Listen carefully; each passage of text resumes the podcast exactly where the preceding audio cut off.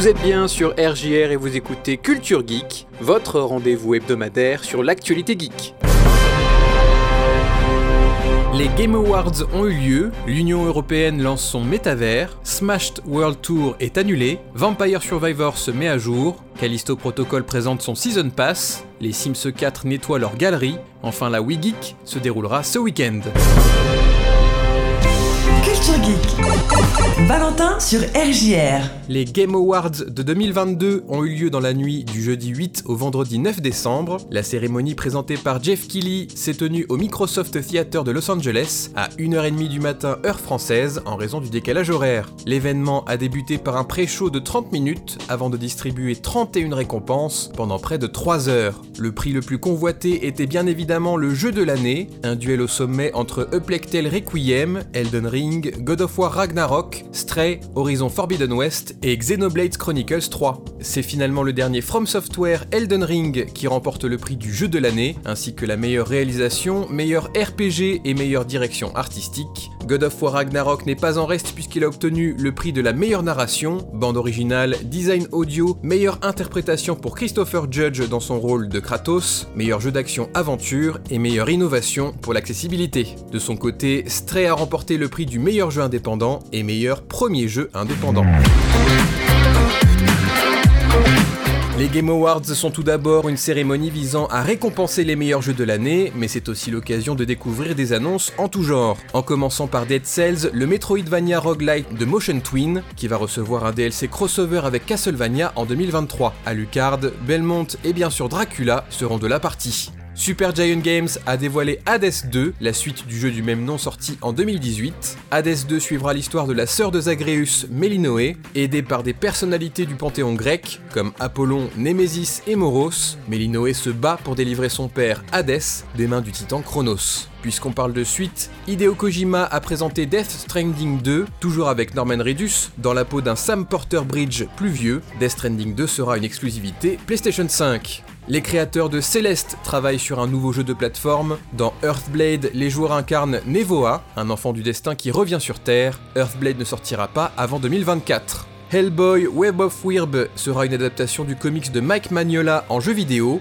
Développé par Upstream Arcade et Good Shepherd Entertainment, ce jeu d'action suivra Hellboy au début des années 80, dans un style graphique très proche des comics. Horizon Forbidden West Burning Shores sera un DLC centré sur l'archipel volcanique de Los Angeles, prévu pour le 19 avril 2023. Vampire Survivors est désormais disponible gratuitement sur iOS et Android. Among Us aura un nouveau mode de jeu, le cache-cache. Enfin, on a pu voir des images de Street Fighter 6, de Tekken 8, du prochain DLC Lightfall de Destiny 2, Suicide Squad Kills the Justice League, Star Wars Jedi Survivor ou encore Baldur's Gate 3, Bref, la liste est longue. Sachez cependant qu'on trouve Idris Elba dans la bande-annonce de Phantom Liberty, le DLC de Cyberpunk 2077.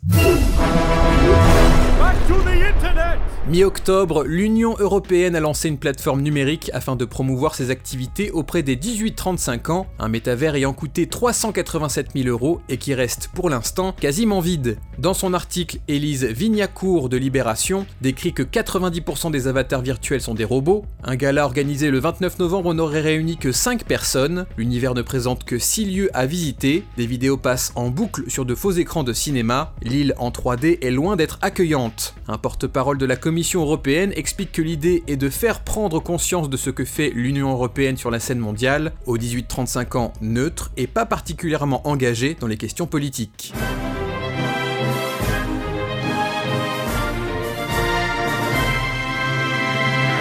Les meilleurs joueurs au monde de Super Smash Bros Melee et Ultimate étaient attendus pour le Smash World Tour Championship, la finale du Smash World Tour qui devait se tenir du 9 au 11 décembre à San Antonio aux États-Unis. Mais la mauvaise nouvelle est tombée de manière brutale le 23 novembre, la veille de Thanksgiving. Les organisateurs du Smash World Tour ont dû annuler la compétition 10 jours avant son coup d'envoi. L'édition 2022 s'est déroulée sans licence officielle de Nintendo, le développeur et éditeur des jeux Smash Bros.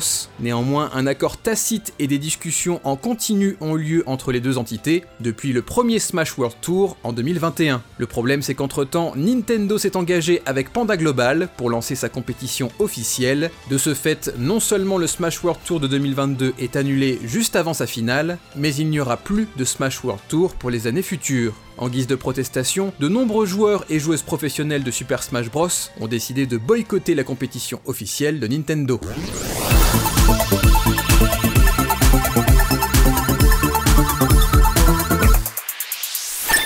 Vampire Survivor a reçu sa première mise à jour depuis sa sortie officielle de l'accès anticipé à la fin du mois d'octobre. La mise à jour 1.1 s'appelle le Petit Pont, et pour cause, il ajoute un nouveau niveau challenge du même nom. Le Petit Pont se débloque en atteignant le niveau 80 dans la tour galop inversée. Comme son nom l'indique, vous allez devoir vous battre pour votre survie sur un pont étroit. Deux factions assoiffées de sang se battent au sommet d'un pont, et nos héros se retrouvent pris au milieu, lit-on dans l'annonce. Vampire Survivor ajoute également un nouveau personnage secret appelé Scourge Oni, une ancienne créature qui semble être basée sur l'Oni japonais et qui obtient un anneau de foudre tous les 8 niveaux. Enfin une nouvelle amélioration, le saut permettra de bannir un élément du jeu avant même de lancer une partie. Vampire Survivors est disponible sur Android, Xbox, Mac et PC pour 5 euros.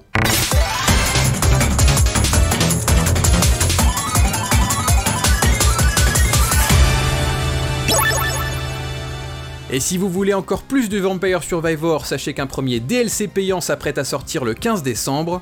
Legacy of the Moon Spell offrira 8 nouveaux personnages, 13 armes inédites, 6 thèmes musicaux supplémentaires et un niveau jamais vu promettant d'être le plus vaste de tous ceux disponibles jusqu'à ce jour. Le mont Moonspell comprend un château abandonné, une montagne enneigée, un village infesté de yokai et bien plus encore. Legacy of the Moon Spell sortira le 15 décembre pour 2$ sur Steam et Xbox. On peut s'attendre à ce qu'il coûte 2€ pour nous. Callisto Protocol est sorti le 2 décembre dernier sur PS5, PS4, Xbox Series XS, Xbox One et PC. Le jeu s'est fait connaître comme étant le dernier projet de Glenn Schofield, producteur exécutif de Dead Space, mais c'est pour ses DLC qu'on a entendu parler de lui quelques semaines avant sa sortie. En effet, la page Steam de Callisto Protocol a révélé que certaines animations du jeu resteront bloquées derrière le Season Pass du jeu. Par exemple, le lot Contagion contient un mode de jeu hardcore, un skin et 13 animations de mort pour Jacob, le personnage principal du jeu. De l'autre côté, le Riot Bundle contient une nouvelle carte, un autre skin et 12 animations de mort pour les ennemis. Le Season Pass est inclus dans la version Deluxe de Callisto Protocol pour 80 euros au lieu de 60 pour le jeu de base.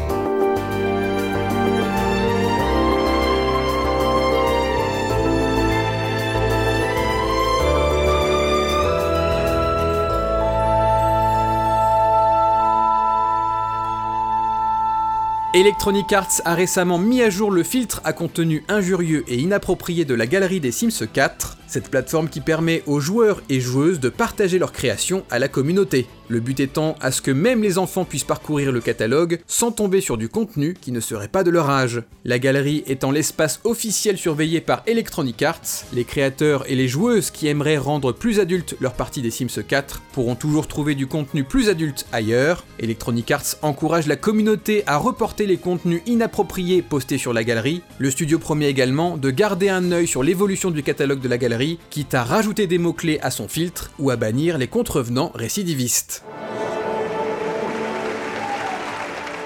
Cette année, la cinquième édition de la WeGeek organisée à Bethany se tiendra le samedi 10 décembre. Amateurs et passionnés de culture pop et geek pourront se retrouver autour d'un programme convivial et participatif. De nombreuses animations seront proposées, comme un escape game, du rétro gaming, des Lego, une expo photo light painting, de grands jeux autour de l'univers Dragon Ball Z et plein d'autres choses encore. L'accent sera mis une nouvelle fois sur le cosplay avec un défilé et la venue de Didi, cosplayeuse reconnue et récompensée à de nombreuses reprises. La WeGeek sera ouverte et gratuite de 11h à 18h.